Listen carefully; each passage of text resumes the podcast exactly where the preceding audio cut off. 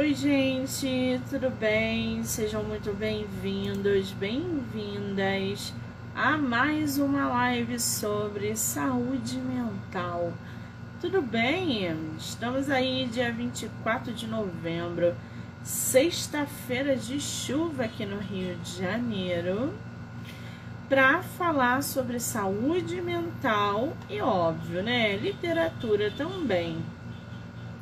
Para a gente dar continuidade nesse ritmo acelerado de entrevistas, a gente vai bater um papo agora com a psicóloga Carolina Destro.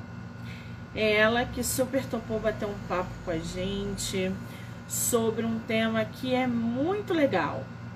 Quando devo procurar um psicólogo? Legal, né?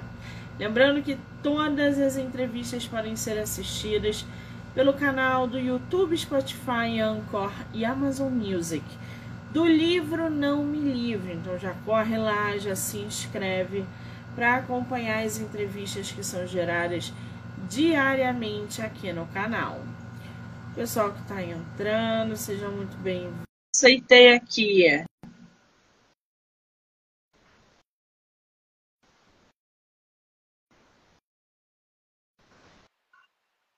Olá! Olá! Tudo bem, Carol? Seja bem-vinda! Muito obrigada! Parabéns para você! É seu aniversário! Você acha que eu esqueci? Obrigada! Querida, muitas felicidades, saúde, prosperidade e principalmente saúde mental, né? Sim, com certeza. Bom, antes de começarmos, quero muito te agradecer pelo tempo, pela disponibilidade. Dizer que ter você no meu projeto é agregador, principalmente com o tema que você escolheu. Então, eu acho que a gente tem muito o que conversar. Então, muitíssimo obrigada, tá? Eu que agradeço. Muito obrigada, Monique. Você é de onde do Brasil? Eu sou de São Paulo. São Paulo. E essa é a tua primeira entrevista é, pelo Instagram? Isso mesmo, é a primeira. Ai, que delícia poder inserir a Carol na primeira entrevista dela sobre saúde mental. Ô, Carol, eu estava dando uma olhada aqui no teu, no teu material, que é interessantíssimo, e você já está no mercado há mais de 14 anos, né? Pois é, isso mesmo. Conta pra gente um pouquinho a sua área de atuação, como é que é, é, seus atendimentos, a sua formação. Fala um pouquinho de você pra gente. Uh, eu me formei em 2009, né? E dali, com aquela insegurança de iniciante, fiquei um pouco perdida no começo. E clínica sempre foi uma coisa que eu queria, mas tinha aquela coisa de começar sozinho, de ter que ser um pouco uh, solitário, né? Eu tinha meio essa, essa impressão de que a psicologia da clínica era solitária, né? E aí comecei aos pouquinhos, né? Fui atendendo ali alguns pacientes. Um, mas naquela época a gente não tinha Instagram, né? Que, uh, então, assim, naquela época era muito indicação, o boca a boca, uma parceria, né? Então, hoje a visibilidade é muito maior, né? Não tem nem comparação. E, uh, e aí eu comecei, uh, fiquei ali na clínica, né? Uh, e quando foi em 2013, 2012, eu engravidei. E aí eu tive. Eu tinha uma coisa que eu tinha comigo que era poder me dedicar para a maternidade. E aí eu. Eu pensei, bom, vou dar uma pausa na minha carreira para cuidar do meu filho. Só que aí eu tive mais dois filhos, eu tenho três crianças, uh, e aí eu fiquei um período afastada, eu fiquei 10 anos afastada da profissão por conta da maternidade para me dedicar exclusivamente para eles. E aí, no ano passado, é, especificamente nesse dia, que foi dia 24, eu decidi retomar, né? E aí comecei pelo Instagram e aí retomei minha carreira. Então, apesar de ter todo esse tempo aí de formada, uh, eu me sinto como se eu estivesse começando tudo de novo. Que maravilha, né, gente? Quer dizer, hoje a Carol tocou num ponto bem legal.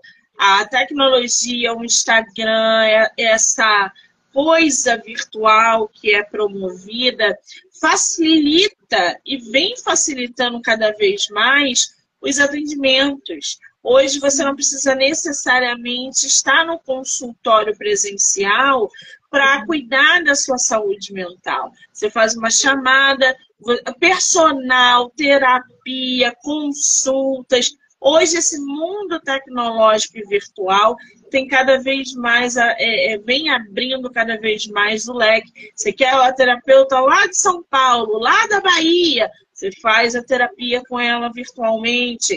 Então, realmente, isso veio para mudar. E é pós-pandemia, a gente viu muito isso, né? Muito. Como é muito mais prático estarmos virtualmente conectados numa, numa sessão de terapia, por exemplo. Agora, ô Carolina, você hoje atende presencialmente em São Paulo, virtualmente e de segunda a sexta, é isso? Horário comercial?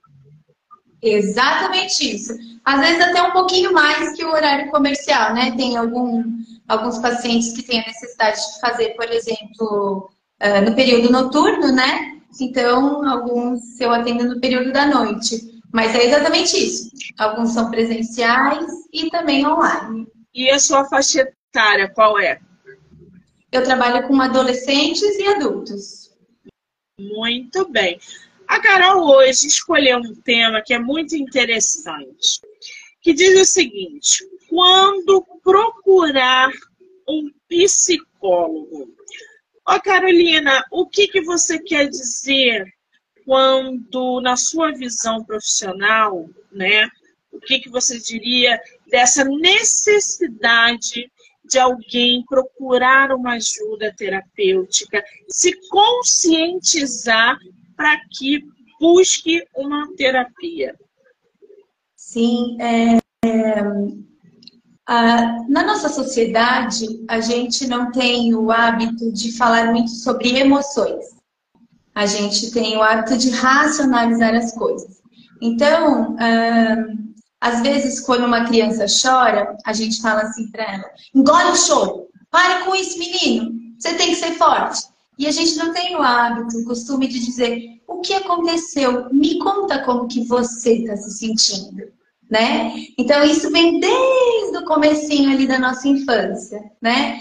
Então, é, muitas vezes a gente aprende a reprimir as emoções e aprende que falar sobre emoções talvez não seja uma coisa muito boa para compartilhar com os outros, né? A gente compartilha outro tipo de coisa, conquistas, né? Que a gente vai fazendo, mas talvez isso a gente não compartilhe tanto, porque talvez signifique fraqueza, né? Então, quando a gente chega, às vezes, na adolescência, na fase adulta, gente, às vezes a gente não sabe nomear o que a gente sente, a gente não sabe identificar o que a gente sente, e a gente não sabe qual é o limite. Então, por exemplo, qual o limite da raiva? Porque todo mundo sente raiva. Todo mundo sente medo, mas qual é o limite do medo, né? Então, talvez nesse limite entre a hora que eu preciso procurar e buscar por uma ajuda. É interessante esse ponto que você levantou, porque a gente é resultado de gerações. A geração da nossa mãe, da nossa avó, da nossa bisavó, elas não procuravam terapia. Não uhum. existia esse negócio de você procurar uma terapia para lidar com os seus sentimentos. Era tudo na raça e no peito. Né? Era justamente isso. Engole o choro e passa esse essa engolida para gerações. Então, a mãe engole o choro, ensina, obriga a filha a engolir o choro, que vai obrigar a filha dela a engolir o choro, e assim sucessivamente. Hoje, nós temos aí uma abertura imensa para se procurar ajuda terapêutica, porque a gente vê que pessoas adoecidas emocionalmente podem entrar num colapso muito grande e causar uma depressão, um suicídio, enfim. Como é que você vê essa diferença de gerações, ô Carolina, nessa busca por ajuda? Principalmente com esse papel da tecnologia que é tão grande, tão forte em adolescentes, por exemplo, hoje em dia. Sim, a gente vê o quanto que uh, essa difusão dessas informações uh, trazem benefícios, né? A gente até tem visto com bastante frequência muitos famosos falando a respeito, né? Daquilo que sentem, daquilo, da, das dificuldades que têm enfrentado, angústias, medos, crises de ansiedade, e a gente vê o quanto que essas figuras, essas informações, elas vão trazendo isso para mais próximo da realidade e dizendo, poxa, se ele está sentindo isso, então eu também sinto. Então, talvez eu precise de ajuda assim como ele também precisou, né? Então, é, recentemente, acho que a gente viu o Richarlison falando é, numa entrevista que uh, quando o, o, Brasil jogou e perdeu de 1 a 0, se não me engano, foi do Chile, e ele falou que assim que ele voltasse para a Inglaterra, ele ia procurar um psicólogo, né? Então, por quê? Porque ele entendeu que talvez o rendimento dele a mente dele não estivesse focada e ele precisa desse alto rendimento. Então, quando uma figura pública fala dessa maneira, então traz um pouco mais para a realidade e começa a quebrar aqueles estigmas que a gente tem em relação à terapia, a procurar ajuda, que é é coisa de louco, é coisa de gente fraca, é bobeira, é frescura, né? Então, vai trazendo como se aquela pessoa, uh, ao invés de ser fraca, quando ela procura ajuda, é porque ela é forte, porque ela se importa com ela mesma, né? Então, isso é muito importante. As pessoas têm vergonha de procurar ajuda, de dizer que vão a um psicólogo, que vão a um psiquiatra, que estão tomando remédios de tarja preta. Existe ainda uma, uma relutância nisso muito grande. E isso, não, isso tem que acabar, gente. Se você está precisando de ajuda, busque ajuda pode ser crucial nesse momento que você está vivendo. Você e, ajuda não é a opinião do vizinho, do papai e da mamãe, é uma profissional. Uma e, pessoa que pode e... realmente te ajudar. Não, e você sabe que uh, às vezes a pessoa fala assim: ah, mas eu não preciso de um psicólogo, porque eu converso com a minha mãe, eu converso com a minha amiga, toda vez que eu tenho um problema, eu vou lá e conto para ela, eu fico bem né? Mas talvez tenha uma diferença grande entre uma conversa simples, um desabafo, e alguém que passou anos se dedicando a estudar a mente humana, a estudar o comportamento, a estudar o funcionamento, por que, que esses padrões acontecem, né? Então, tem um olhar diferente, né? Quando, por exemplo, a gente tem uma pressão alta, por que, que a gente não pensa assim, ah, melhor eu não ir no médico, o que, que vão pensar de mim? Né? Então, assim, quando minha pressão dá um pico, o que, que eu faço? Eu corro para o socorro. Eu não vou esperar para ver o que vai acontecer. E às vezes, com as nossas emoções, os nossos sentimentos, a gente fala assim: nossa, eu estou sentindo que eu estou um pouco angustiada hoje. Olha, eu estou estressada, mas tudo bem, deve ser a correria do dia a dia. Acho que eu estou trabalhando muito, acho que eu estou sendo muito exigida, é normal. Aí passa uma semana, passa duas, e a gente vai levando isso. E é o que você disse, às vezes, isso vai tomando uma proporção maior e vai se agravando, né? Então, assim como a gente busca ajuda quando a nossa pressão tem um pico, quando a nossa glicemia tem um pico, quando a gente tem uma taquicardia ou quando a gente tem uma dor de dente, Sim. né? A gente não pensa duas vezes. Deu uma dor de dente, você liga, olha, eu preciso de um horário, né? Então, Amanhã! Assim, com urgência, urgência. Então, Exatamente. É... Fala, Carol, desculpa. Não, então é exatamente isso. As nossas emoções, a, nosso, a nossa parte psíquica, né? Os nossos sentimentos, eles são tão importantes quanto a nossa pressão, quanto a nossa taxa de glicemia, né? E quanto qualquer parte do nosso corpo. Exatamente. E aí é, é, você tocou num ponto que é legal, porque muitas pessoas não sabem aonde, como, qual é o momento de se procurar ajuda. Às vezes procura ajuda na beira do precipício. Ô, Carolina, quais são aí os sinais, os sintomas, né? Eu não sei qual é o nome que a gente usaria, que indicam de fato essa necessidade da pessoa procurar ajuda e apoio psicológico? Tem alguns sinais que são bastante importantes, mas eles são subjetivos, né? Eles não são sinais como, por exemplo, uma pressão que você coloca ah, o, o aparelho e ele vai dizer, olha, sua pressão está 19 ou você corre para o médico ou vai acontecer um desastre, você vai ter um infarto, você, né? Então, os sintomas emocionais, eles são um pouco subjetivos. Então, por exemplo, você já teve episódios de insônia? A vida toda. Todo mundo já passou por isso em alguma fase da vida, com certeza, né? Então, por exemplo, você vai prestar uma prova, você vai prestar um concurso, você vai fazer uma entrevista de emprego, você fala, nossa, mas eu não estou conseguindo dormir, eu não sei o que está acontecendo. Então, talvez nesse momento, a insônia tenha uma função, porque tem uma preocupação por trás. Agora, se essa insônia perdura por dias, perdura por semanas, perdura por meses, você concorda comigo que está fora do comum, fora do normal? Então, quem vai dizer isso? É você mesmo, porque você é o único que sabe disso. Então você fala, eu trabalho muito, mas meu trabalho me dá prazer, só que eu fico cansada. É normal sentir cansaço depois de um dia de trabalho? É. É normal, claro. Agora, e se todo dia você chega cansado e não tem condições de fazer nada que você gosta. Alguém te chama para sair e diz: Não, não vou, tô cansado.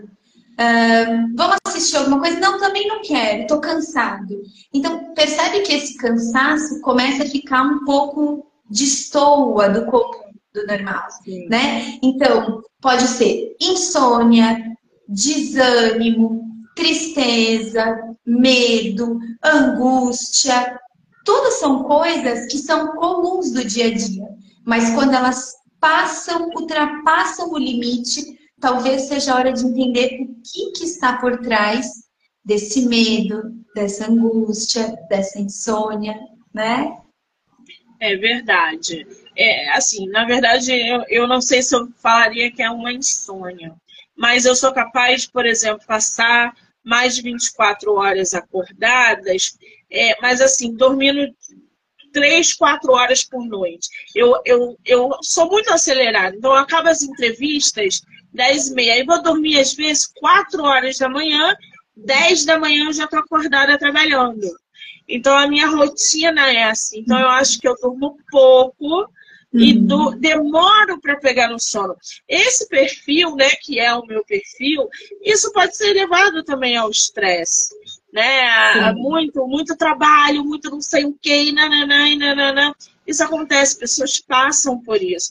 Mas, assim, esse cansaço ultra que as pessoas às vezes relatam, ai, tô muito cansada, não quero sair. Ai, não tô com saco para assistir uma série. Aí já, já é um sinal, um sintoma de que a pessoa tem que procurar ajuda, para saber o que está por trás, para não evoluir o quadro. É isso, Carolina? É, é exatamente isso. Uh, talvez tenha uma coisa bem fácil das pessoas identificarem. Quando você está cansado e você tem uma boa noite de sono, quando você levanta, você fala, nossa, dormi o que eu precisava. Você entende? Você levanta descansado.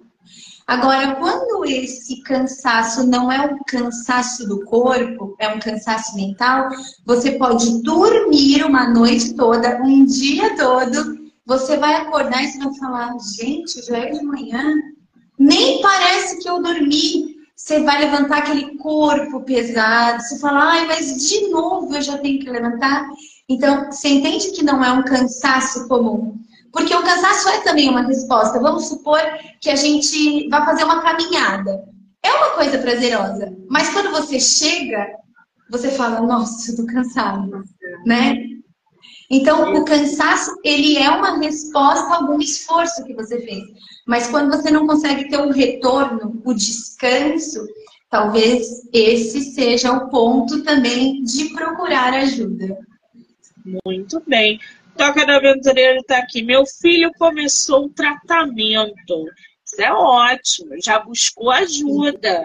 Já deu o primeiro passo. Olha aí que coisa boa. Agora, ô Carol, me diz uma coisa. A gente falando, né, desse cansaço excessivo, a gente sabe que é, são vários pessoas, diversos perfis e tal. Como é que a gente consegue aí distinguir entre um momento de estresse, por exemplo, é, essa busca por ajuda terapêutica, entre esse momento de estresse que a pessoa está vivendo, com situações que de fato exijam um suporte psicológico profissional. Às vezes o que ela está passando no estresse é momentâneo. Então ela uhum. não, não acha necessidade de procurar. E aí, num determinado outro momento, ela ainda assim não consegue identificar que ela tem que buscar por ajuda. Então, como é que a pessoa distingue esses quadros? Ah, o estresse ele está muito presente no nosso dia a dia, né? Uh, e o estresse, ele tem uma coisa muito positiva, né? Por quê? Porque ele é um regulador, né? Então, vamos pensar que a gente tivesse numa savana, ok? E que a gente visse um leão se aproximando. Vamos imaginar que a gente não ficasse estressado. E a gente ia ficar lá, tudo bem, é só um leão. Você entende? Então, é, o estresse ele tem um papel importante, porque o estresse vai preparar o nosso corpo para um momento talvez de fuga. Então, ele vai acelerar o seu batimento cardíaco para você poder correr mais, ele vai jogar mais sangue no seu. Ih, ela perdeu. Você entende? Carolina, você Oi. ficou sem áudio e aí voltou. Ela então, tinha recebido uma ligação. Isso, foi mesmo. Mas resolvido. Pronto, eu volto um pouquinho. Uh, então, vamos pensar, o estresse vai preparar o nosso corpo para essa fuga, certo? Então, ele é muito importante, ele é essencial. Agora, quando ele se torna muito corriqueiro, quando ele se torna muito presente no nosso dia a dia, talvez ele comece a preparar a gente para precisar, para fugir, para lutar, para correr, sem que a gente precise correr fugir, sabe? Então, por exemplo, eu vou para o meu trabalho e eu não estou satisfeita no meu trabalho. Então, quando eu levanto, eu já me sinto cansada, estressada e eu já não quero ir trabalhar, certo? Então, esse estresse está me gerando outras consequências: desânimo. O estresse está me gerando um cansaço excessivo. Ele me deixa angustiado, porque quando é domingo e eu só penso no trabalho, que me dá tanto estresse, eu já começo a ficar com a respiração ofegante, eu tenho taquicardia. Então, quando esse estresse começa a ultrapassar esse limite, esse é o momento de buscar ajuda. e isso é que a Carolina acabou de falar do, do trabalho, é muito importante. Hoje nós temos pessoas que trabalham em funções que elas odeiam. Isso. Isso causa uma carga de estresse e fadiga emocional absurda.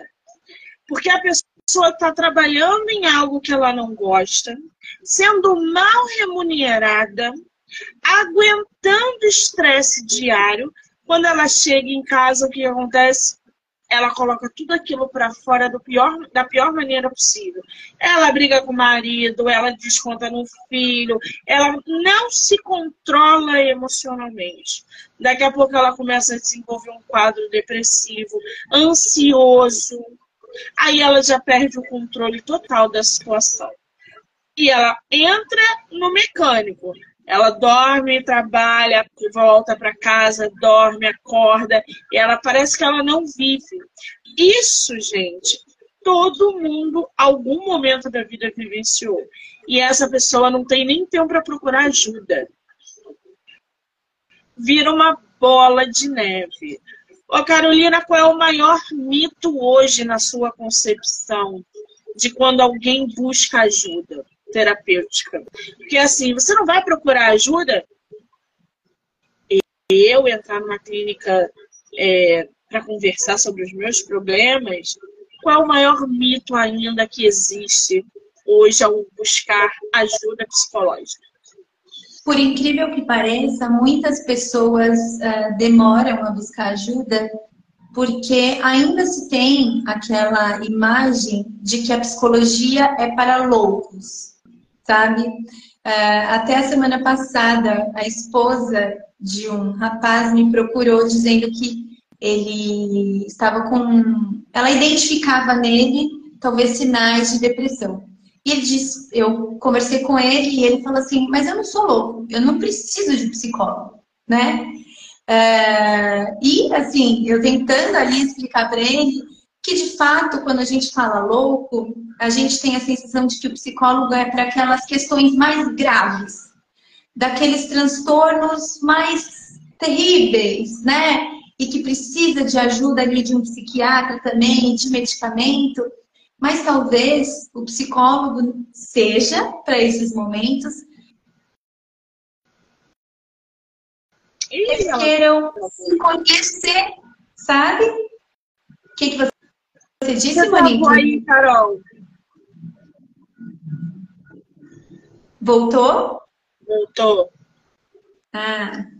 Uh, talvez o psicólogo seja para esses momentos, mas também seja para questões uh, de prevenção, seja para questões de autoconhecimento, seja para pessoas que talvez não conseguem dizer não para outras pessoas para pessoas que não conseguem se priorizar. Talvez o psicólogo seja para aquelas pessoas que talvez não conseguem entre, em, encontrar tempo de descanso, que encontram só como sua identidade o trabalho e que quando não conseguem trabalhar não se identificam, não se encontram, né?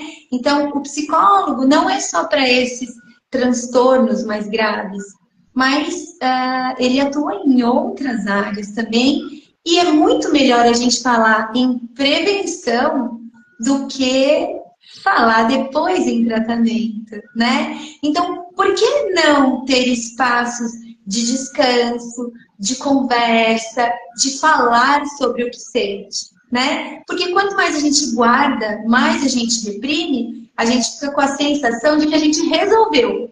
Mas ele só tá lá guardadinho, né? E daí daqui a pouco, numa hora que você tá nervoso, que você explode, aquilo aparece de uma maneira incontrolada, né?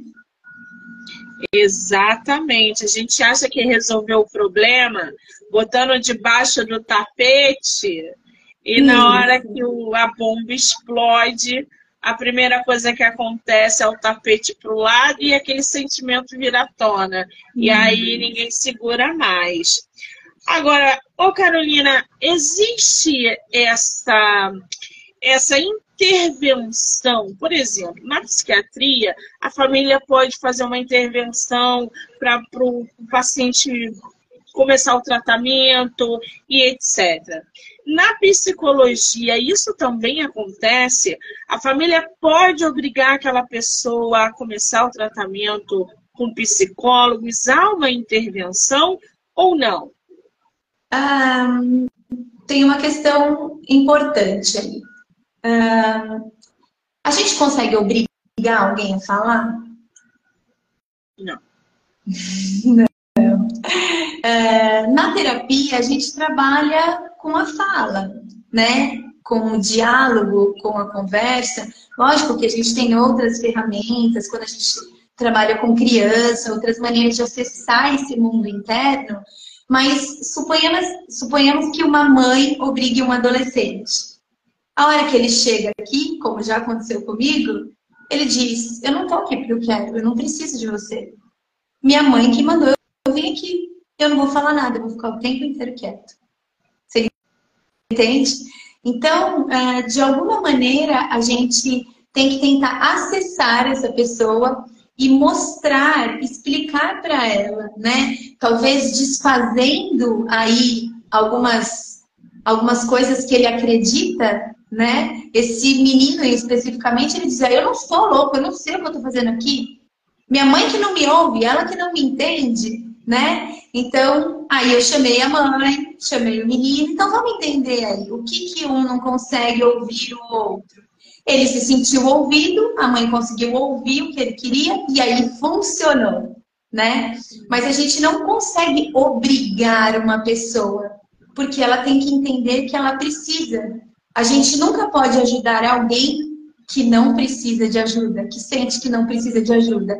As coisas que a gente falar, as intervenções que a gente fizer, elas não vão ser levadas a sério, né? E esse processo terapêutico não é um processo do psicólogo, é um processo do psicólogo e do paciente e da pessoa. É uma troca o tempo todo, né? É um, um acordo que a gente faz ali. Então, o que eu proponho e o que ele propõe, a gente faz em conjunto, né? Então, uh, alguém pode até obrigar, mas se a pessoa não sente que tem aquela necessidade da ajuda, é, ela vai ter que esperar, não tem como obrigar, né? Infelizmente. É verdade. É, por que, que eu fiz essa pergunta? Porque é justamente em caso de adolescente, os pais é, induzem, obrigam, impõem, vai lá porque vai ser bom para você, e nananã. E é, muitas vezes aquele adolescente não tem essa consciência. Ele acha que aquilo ali, é, por ser uma obrigação, que ele não tem que conversar com a profissional, que nananã, ninguém vai entender ele. Quando eu tinha 14 anos, eu sofri muito bullying na escola. Por isso que eu te perguntei isso, porque chegou um determinado momento na minha vida que foi imposto a mim que eu, uhum. que eu fosse para a clínica procurar ajuda, né? Me arrumaram uma psicóloga na época, e eu não falei nada. Eu agi como esse adolescente que você deu exemplo. Eu virei para você, eu não quero falar nada, eu não vou falar nada. Seu, gente, 14 anos. Hoje eu voltaria aos 14 e me abriria com ela com certeza. Mas naquele momento eu estava muito ferida para abrir. E o adolescente, ele pensa de maneira diferente. Porque ele não tem maturidade, ele não tem esse autoconhecimento, ele acha que o mundo está contra ele. E ele lida com os sentimentos da forma que ele consegue. E muitas vezes lá na frente, é, todos esses sentimentos não resolvidos podem transformá-lo numa coisa boa ou ruim vai depender muito de como ele lida com, com as dificuldades. Agora, tem um outro ponto que você falou sobre a prevenção. A prevenção à saúde mental. É, no seu olhar profissional, né, você atuando com isso direto, quais são aí as medidas preventivas que você recomendaria? uma coisa que é extremamente importante é o autocuidado, né? Então, quando a gente fala num sono de qualidade, numa alimentação saudável, práticas uh, de exercício regular. Então, tudo isso eu estou me cuidando, né? Eu estou me priorizando, eu estou colocando o foco na minha saúde, não só na saúde física, né? Mas tudo que eu cuido na física impacta no emocional. E tudo que eu cuido do emocional vai impactar na física. Então, essa parte de autocuidado é extremamente importante. Um outro ponto que talvez seja é, importante é essa, esse espaço e esse momento de reconhecer os medos, angústias e de falar do que a gente sente, né? Uh, então, isso é extremamente importante. Então, por exemplo, depois de um dia de, de trabalho, você chega em casa e fala: Nossa, como eu tô cansado. Mas o que provocou esse cansaço? Poxa, eu tive que falar com uma pessoa, ela não entendeu o que eu falei. Então, então talvez eu precise melhorar a minha comunicação, né? Porque quando a gente fala sobre essas coisas, a gente vai identificando os pontos. Poxa, meu filho hoje, olha, ele me irritou de uma maneira, de um jeito. Poxa, mas o que será que está por trás dessa irritação? O que será que essa criança está fazendo que está te desafiando? Então, quando a gente abre espaço para pensar nas nossas emoções, então isso também é uma forma de prevenir, né? Uma outra coisa que é algo que toma muito conta do nosso dia a dia é o tempo que a gente passa nas redes sociais e diante das telas né? Então, uh, tem muito do absorver, né? Porque quando a gente está em frente da tela, a gente só absorve, absorve, absorve, e a gente não consegue pôr para fora. Então, dá uma certa angústia de tanto que você absorveu naquele dia e você não conseguiu pôr para fora, né? Então, é quase que como se você tivesse comido muito, você está muito cheio e quando que você vai se esvaziar de todas essas coisas que você se encheu? De todas essas imagens, de todos esses estímulos, né? Então, por isso que às vezes, por exemplo, em relação ao sono, a gente fala, tenta ficar um período antes do sono, antes de você ir dormir, sem mexer no celular, né? Para ir tirando um pouco desse super, dessa super estimulação, daquela luz. Porque o nosso sono, ele só vem quando produz melatonina. E a melatonina não é produzida quando está na luz, quando está claro, ela produz quando está de noite. Então, por isso que quando o sol se põe e vem à noite, a gente começa a ficar com sono, porque o corpo vai entendendo que quando não tem luz é hora de dormir. Só que se você ficar com aquela luz assim, ó, não é no rosto que a gente fica? Então você fala, eu não consigo dormir. Por quê? Porque aquela luz diz para você, não produz a melatonina, você não precisa dormir, né? Então isso é uma outra coisa super importante da gente prestar atenção. Uh, uma outra coisa que tem a ver com prevenção, que é poder fazer pausas e ter descanso dentro da nossa rotina, né? A gente vive na correria, tudo a gente tem horário para fazer, Uh, se você perguntar para alguém, ela vai falar, ai, me desculpa, eu não tenho tempo, ai, não vai dar, né? Então, a gente tem uma certa correria. Então, ter momentos de pausa, momentos de relaxamento, momentos de conexão de você com você mesmo, uma caminhada ao ar livre, contato com a natureza, são tudo, uh, são coisas que, digamos assim, nos recarregam, né? Uh, e talvez uh, uma última coisa seja uma questão também do abuso de psicoativos, né? De medicamentos, de álcool, de estimulantes, de cafeína. Essas coisas às vezes desencadeiam uma crise de ansiedade, né? Alguns outros estados. Então, se a gente se atentar a essas coisas, eu acredito que a gente consiga prevenir muitas coisas. Muito bem.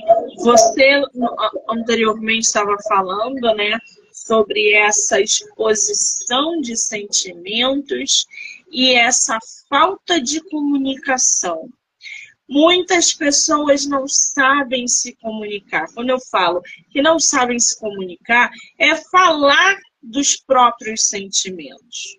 Elas às vezes têm medo de serem taxadas como bobas, como infantil, ah, tem medo de alguém dizer para ela assim, ah, isso é besteira, tá doido, vambora, levanta a cabeça. Ou seja, fazer pouco caso daquilo que ela sente diante de uma determinada situação.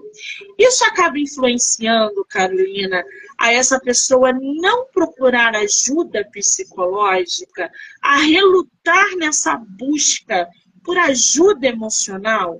O que, que se deve fazer nesse momento?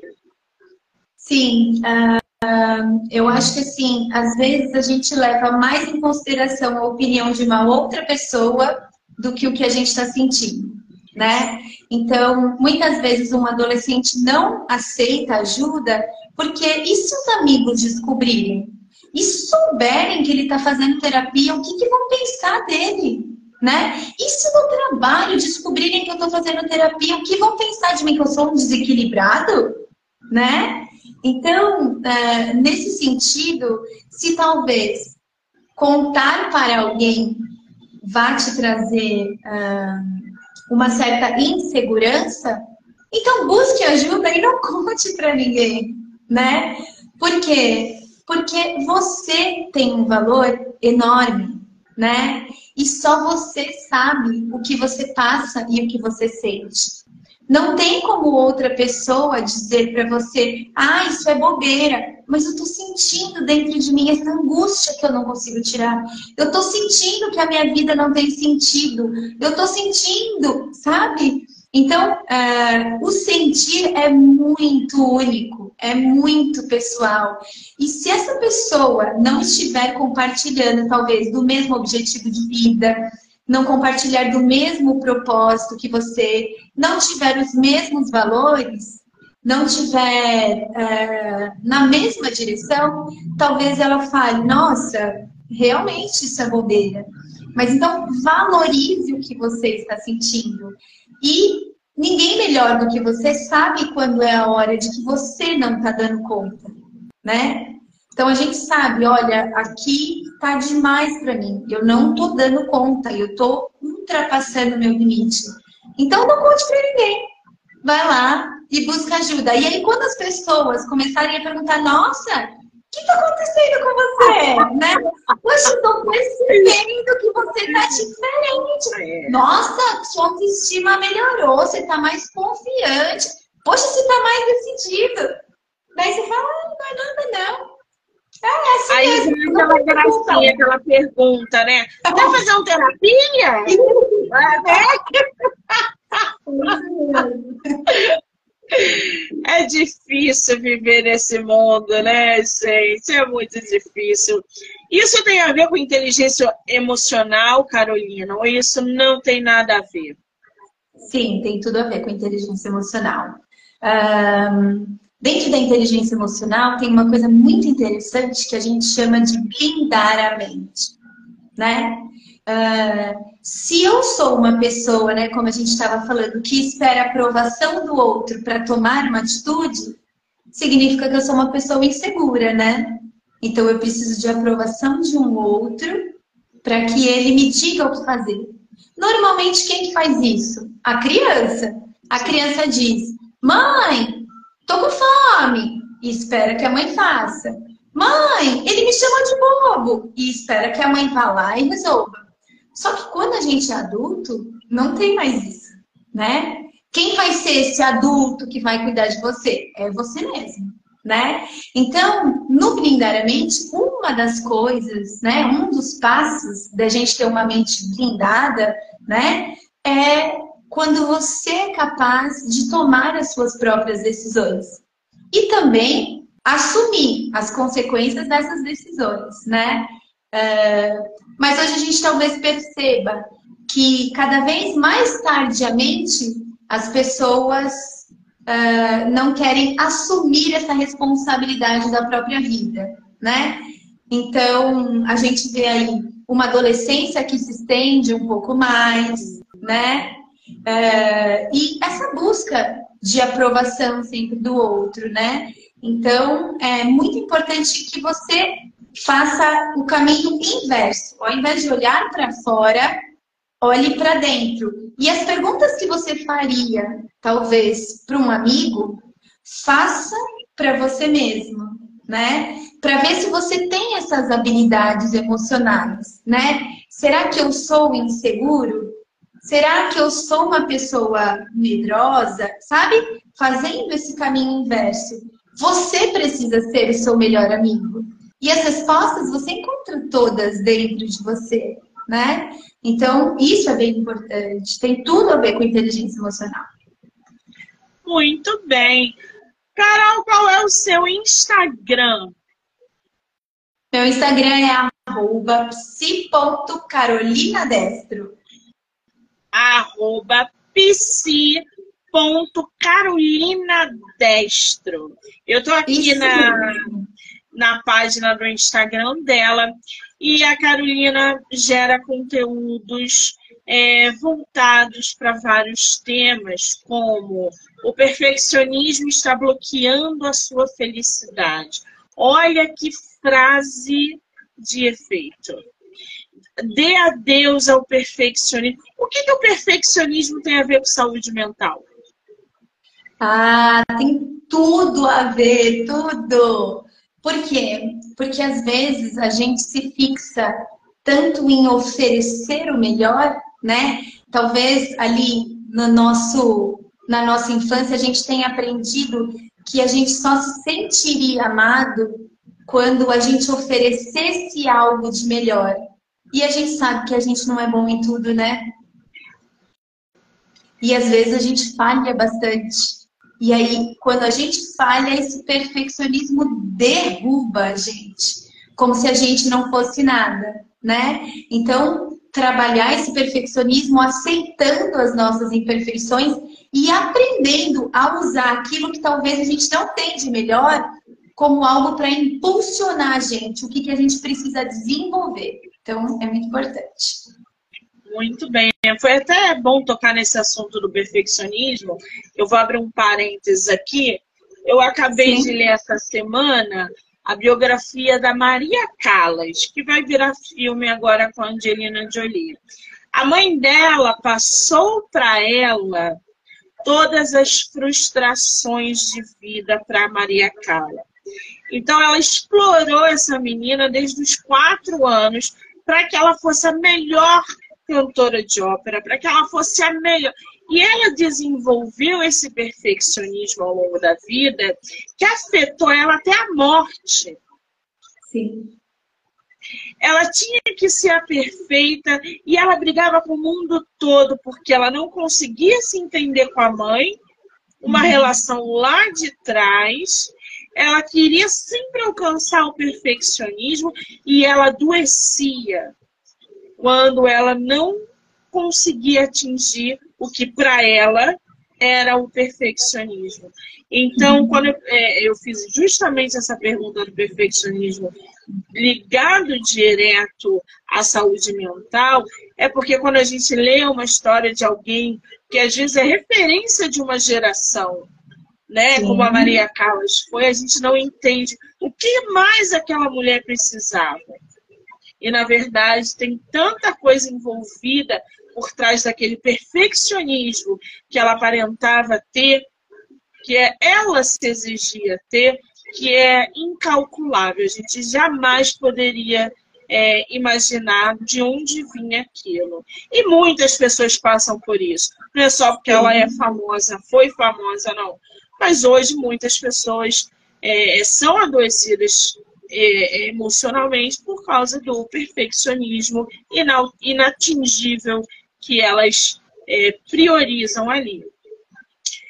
A Carolina também fala muito sobre o autocuidado, felicidade, a autoestima, que é Sim. é muito importante, produtividade, enfim, a página dela é recheada de assuntos interessantes.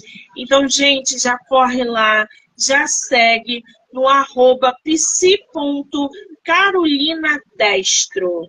Você que está procurando ajuda, que procura por um bate-papo, uma conversa, procura um profissional.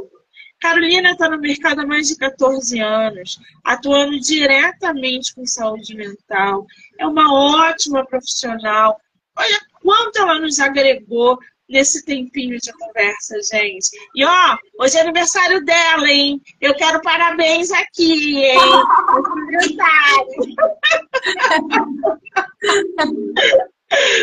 Carolina, querida, só tenho que te agradecer por esse momento, desejar muito sucesso, que você volte sempre que você quiser e que e parabéns pelo trabalho e pelo dia de hoje. Obrigada, tá? Muito obrigada, Monique, muito obrigada pela oportunidade. Uh, muito obrigada uh, por ter sido a primeira a me convidar para fazer uma live. Você vai ficar marcada na minha história. Eu não vou me esquecer de você. E com certeza vou voltar mais vezes para a gente falar, porque espaços para a gente falar uh, de saúde mental são muito importantes, né? A saúde mental ela não pode ser negligenciada, né? Então a gente tem que criar mesmo esses espaços.